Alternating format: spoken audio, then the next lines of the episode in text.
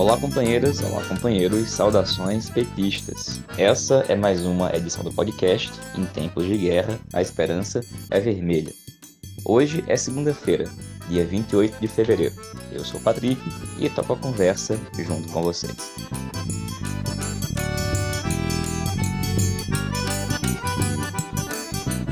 Companheirada, nesta segunda-feira de carnaval, o último dia deste mês de fevereiro, a edição do podcast vai ser dedicada a falar de um único tema, que é a situação de guerra na Ucrânia. Por isso, a gente vai hoje escutar a companheira Gesilda Lima, que mora em Moscou, na Rússia, é bacharel em economia, jornalismo, pós-graduada em filosofia e que vai falar para a gente a opinião dela, partir dos fatos que ela está presenciando lá na Rússia sobre este momento que atravessa o conflito entre a Rússia e a Ucrânia.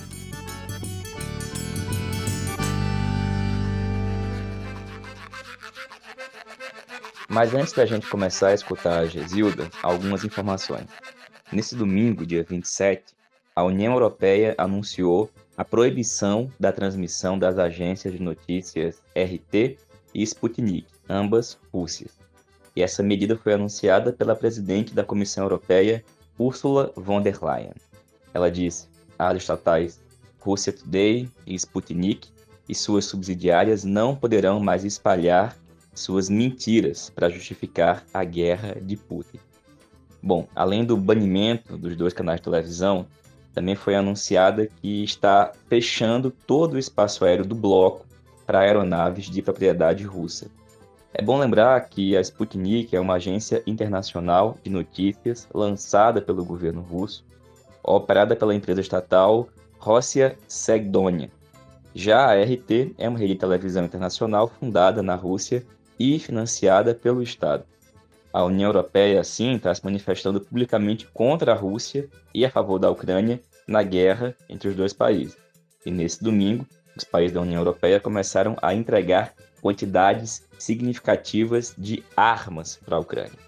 Bom, sobre isso, a OTAN a Organização do Tratado do Atlântico Norte e a União Europeia anunciaram o envio de reforços militares para a Ucrânia. A aliança militar disse por meio de nota que vai enviar dinheiro e equipamentos militares à Ucrânia, ao passo que o bloco como um todo declarou em uma coletiva de imprensa o envio de 450 milhões de euros para a compra de armas letais e 50 milhões de euros para equipamentos não letais fica evidente assim que a União Europeia, a OTAN e, portanto, os Estados Unidos vão continuar incentivando a escalada dos conflitos. E por isso é muito importante que nós tenhamos cuidado com as informações que andam circulando. Porque enquanto a gente está assistindo partidas de futebol dizendo não à guerra, toda a mídia ocidental demonizando a Rússia e defendendo a Ucrânia, escondendo a participação de blocos nazistas operando dentro do território ucraniano contra a população ucraniana, o fato é que existe uma disputa, entre aspas, de narrativa sobre o significado desta guerra. Por essa razão, é muito importante que a gente busque a maior quantidade de informações não presentes na grande mídia não presentes no oligopólio da mídia, porque basicamente reproduzem releases e matérias produzidas pelo Departamento de Estado dos Estados Unidos, bem como dos seus aliados na Europa. Portanto, muito cuidado e muita atenção. É por isso que a gente vai escutar na edição de hoje a opinião, o relato da companheira Gesilda Lima. Como eu falei, mora em Moscou há mais de 20 anos, é formada em economia, em jornalismo, pós-graduada em filosofia, e vai fazer para a gente um pouco de um relato de como estão as coisas lá, de como ela tem observado a situação do conflito. É a companheira Gesilda que a gente passa a escutar a partir de agora.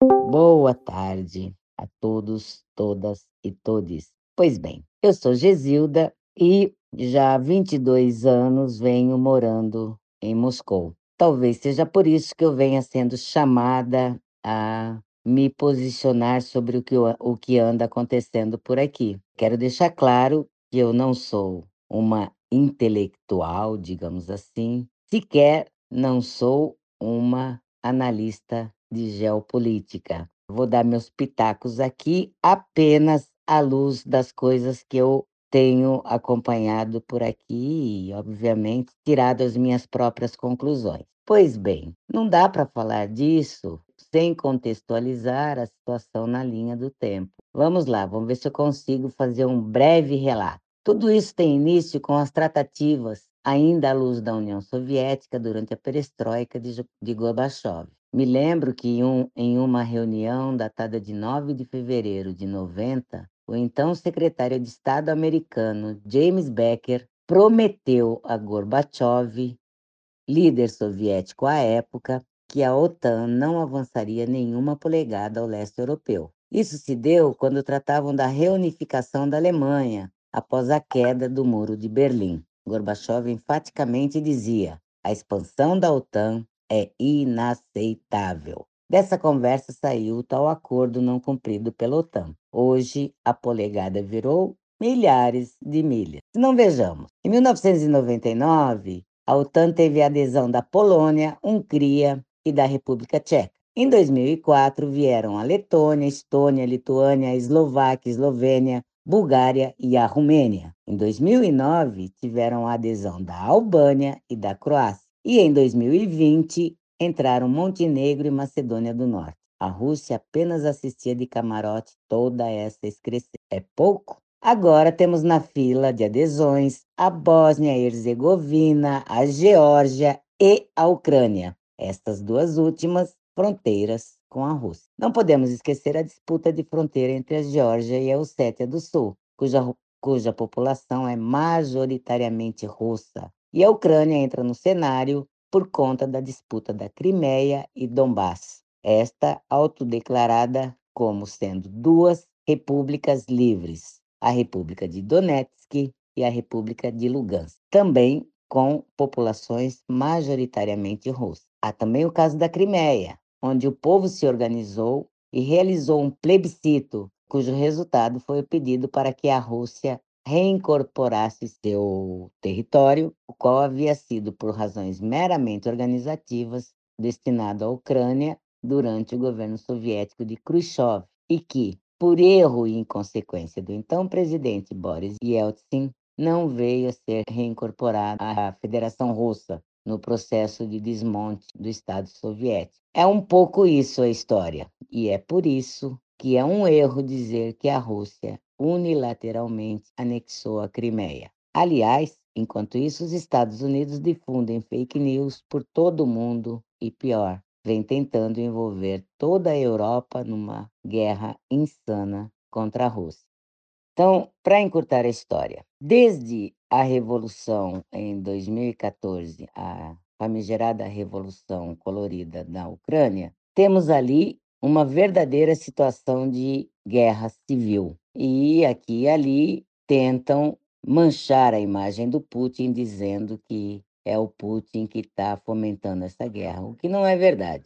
Desde o processo de revolução, é sabido, publicamente sabido, que os Estados Unidos e seu braço armado militar na, na OTAN foram os principais fomentadores e financiadores da guerra da Revolução Colorida. E, obviamente, a partir daí, a gente vê o avanço mais e mais da OTAN nas decisões ucranianas. Pois bem, guerra civil dada, a Crimeia não aceitando a nova orientação da Ucrânia com um viés claramente nazifascista, resolve fazer um referendo e pede que a Rússia reassuma o território antes entregue à Ucrânia durante ainda a União Soviética via o secretário-geral do PCC, Nikita Khrushchev. Isso foi em 1954. O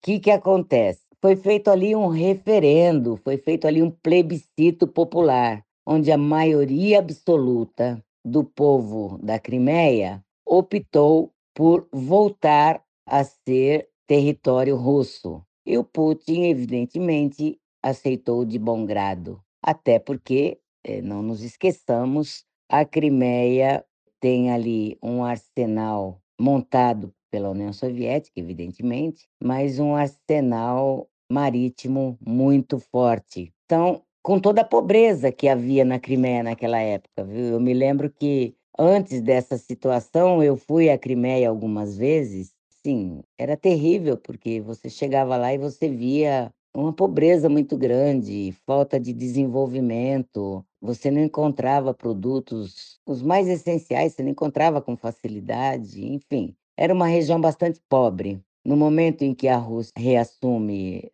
a Crimeia, então, desloca para lá uma infraestrutura muito grande e hoje, mais e mais, a gente vê que a Crimeia vem se tornando um dos principais pontos turísticos, particularmente no verão, dos povos da Rússia e não apenas, né, de todo o leste europeu, de toda, às vezes, repúblicas soviéticas, enfim. Eu pude comprovar isso com meus próprios olhos. Ver a, a Crimeia dos anos 2000 a 2010 e ver a Crimeia hoje, você estará vendo dois mundos totalmente diferentes. Mas, enfim, não vem ao caso. Acontece que, tão logo a Rússia reincorporou a Crimeia, outras regiões decidiram fazer o mesmo. Estou falando aí de Donetsk e de Lugansk. São duas regiões que, pelo seu perfil de mineração, tem muitas minas lá, tem muito carvão, enfim. Eles acabam chamando, aquela região é chamada de Donbass. Então, Donbass é, para ser muito, muito exato, Donbass não é uma cidade, Donbass é a junção da região de Donetsk, de toda a região, não apenas da cidade de Donetsk, e toda a região de Lugansk.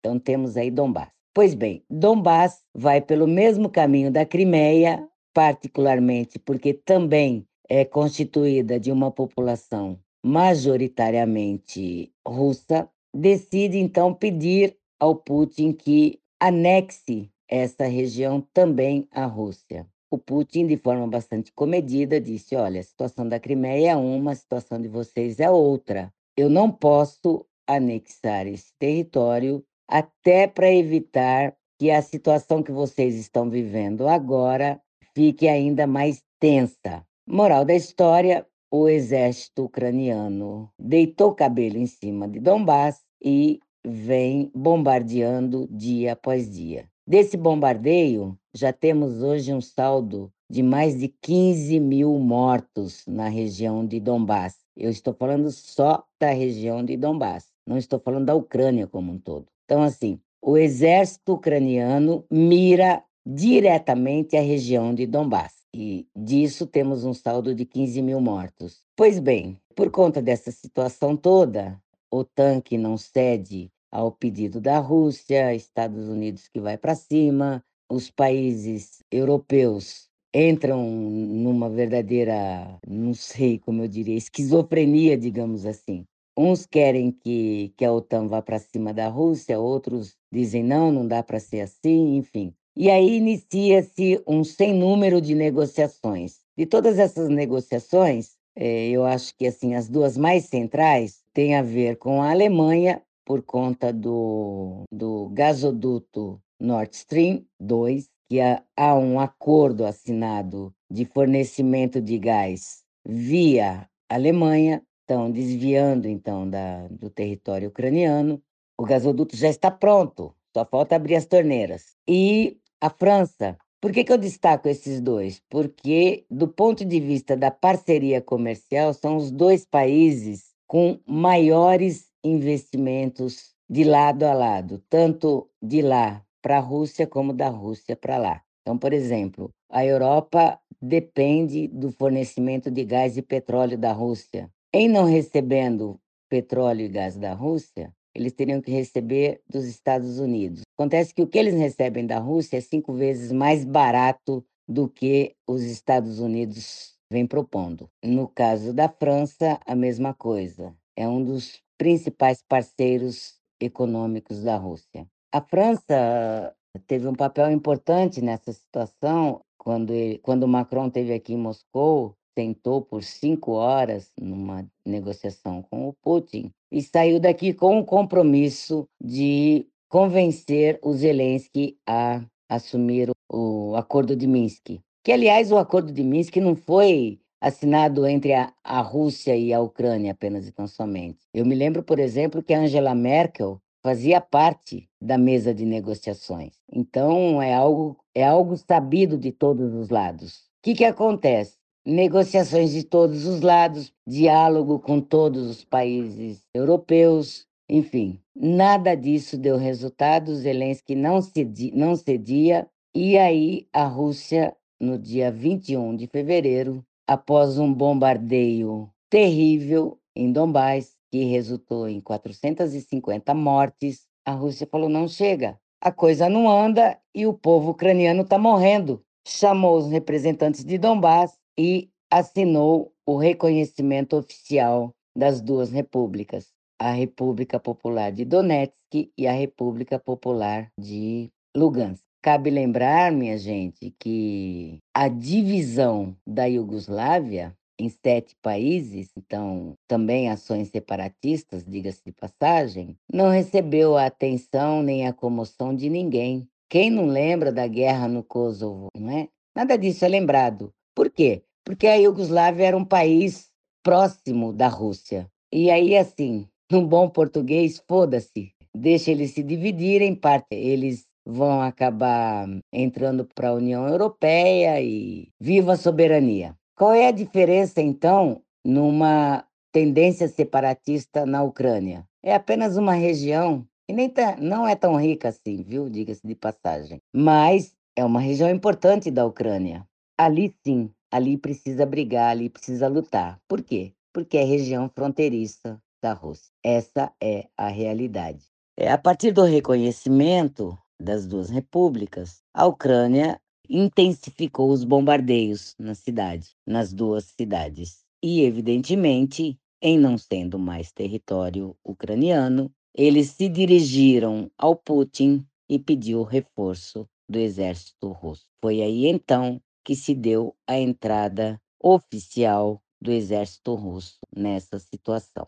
Tem que ser esclarecido que o exército russo entrou na região de Donbass. E a partir dali começou a desbaratar o arsenal bélico da Ucrânia. Houve um momento, inclusive, de muita tensão, que o exército ucraniano decidiu bombardear é, Chernobyl. É, é bom lembrar que na imprensa ocidental falou-se que a Rússia queria explodir a usina de Chernobyl. Um absurdo, aliás, né? Então, por conta dessa temeridade, o exército russo tomou a usina de Chernobyl, colocou sob sua guarda, mantendo a segurança de Chernobyl. Então, aí, a partir do momento que a Rússia ilhou a usina de, de Chernobyl, começa então a ser divulgadas notícias de que, olha, a Rússia liberou radia irradiação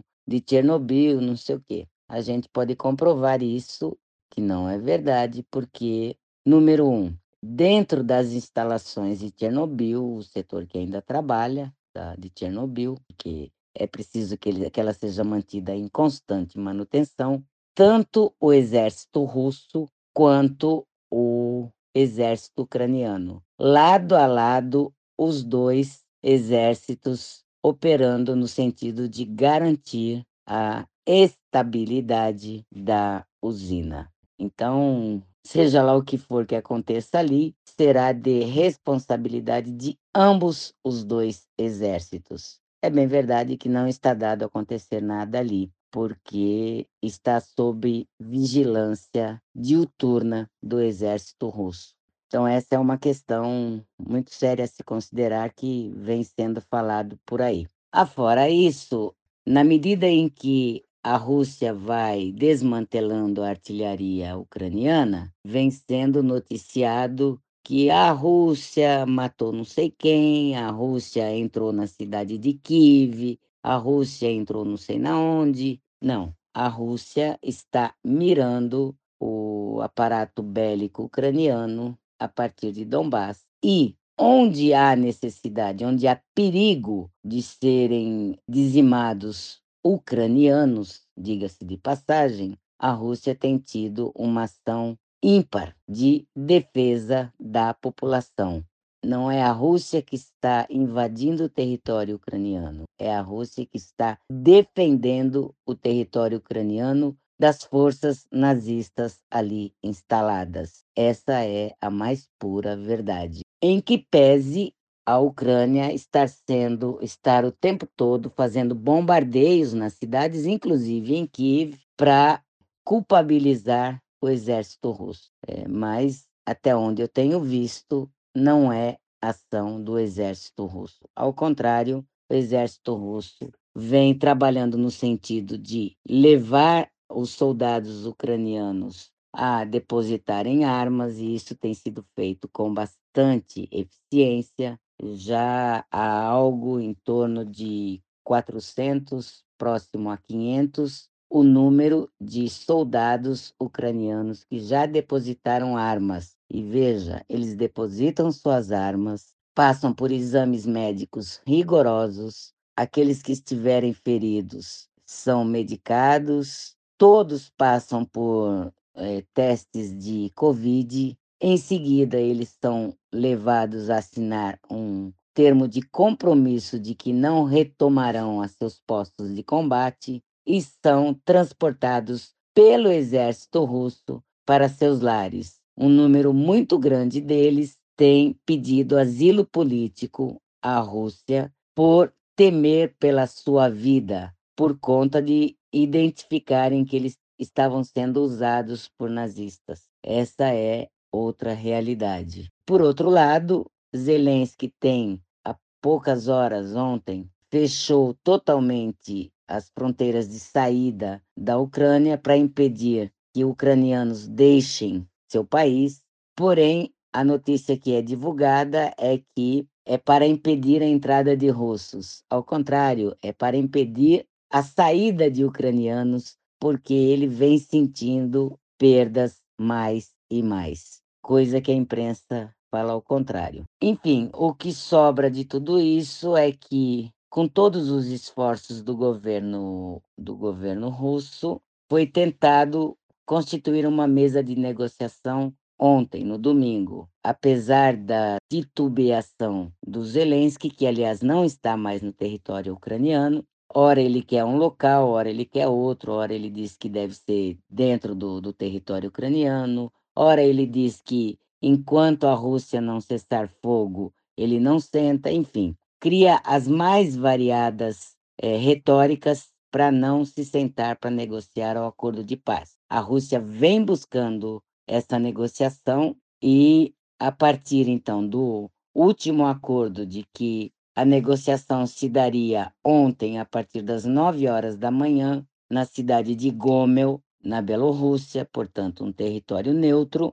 Às 9 horas estava lá a delegação russa, aguardando a chegada da delegação ucraniana, que não veio. A delegação russa deu um ultimato de que esperaria apenas até as 15 horas da tarde e que, em não chegando os ucranianos, eles então voltariam para Moscou. O Putin agiu imediatamente e disse: não, vocês fiquem aí que a gente ainda vai buscar trazer a delegação ucraniana. De tal sorte que, às 5 horas da tarde, finalmente fomos noticiados de que os ucranianos estariam indo para Gomel. Porém, quando eles chegaram em Minsk, eles disseram: para Gomel nós não vamos, porque a gente não se sente seguros. Por mais que fosse dito tanto pelo representante da, da Bielorrússia, tanto pelo governo russo, de que a segurança deles estava garantida,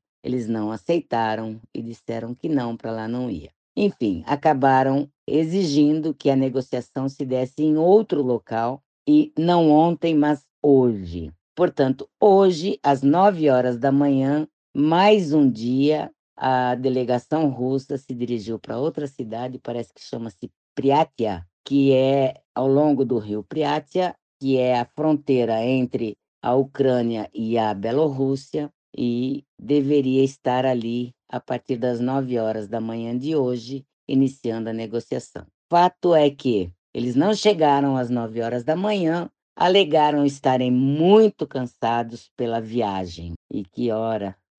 É uma viagem de uma hora de avião. Mas não sei como eles foram, talvez tenham ido a pé. Daí o cansaço, aí sim, eu concordo. Queira ou não, os russos estiveram esperando eles por um longo tempo. Por volta de uma hora da tarde, finalmente eles chegaram. Mas, veja, estou falando com vocês agora às 19 horas e 35 de Moscou e eu, até o momento, ainda não tenho o resultado dessa negociação. Não vou esperar por isso para terminar a minha explicação para vocês. Espero que termine em bom senso, espero que dessa negociação cheguemos a um acordo de paz, até porque nem eu, e quero crer que nenhum ser humano de bom senso seja a favor da guerra pela guerra, queremos paz, eh, não queremos guerra, e estamos aqui esperando para que isso tudo termine de bom grado. Chega de, de guerra, queremos a paz. Um grande beijo para todo mundo. Boa noite.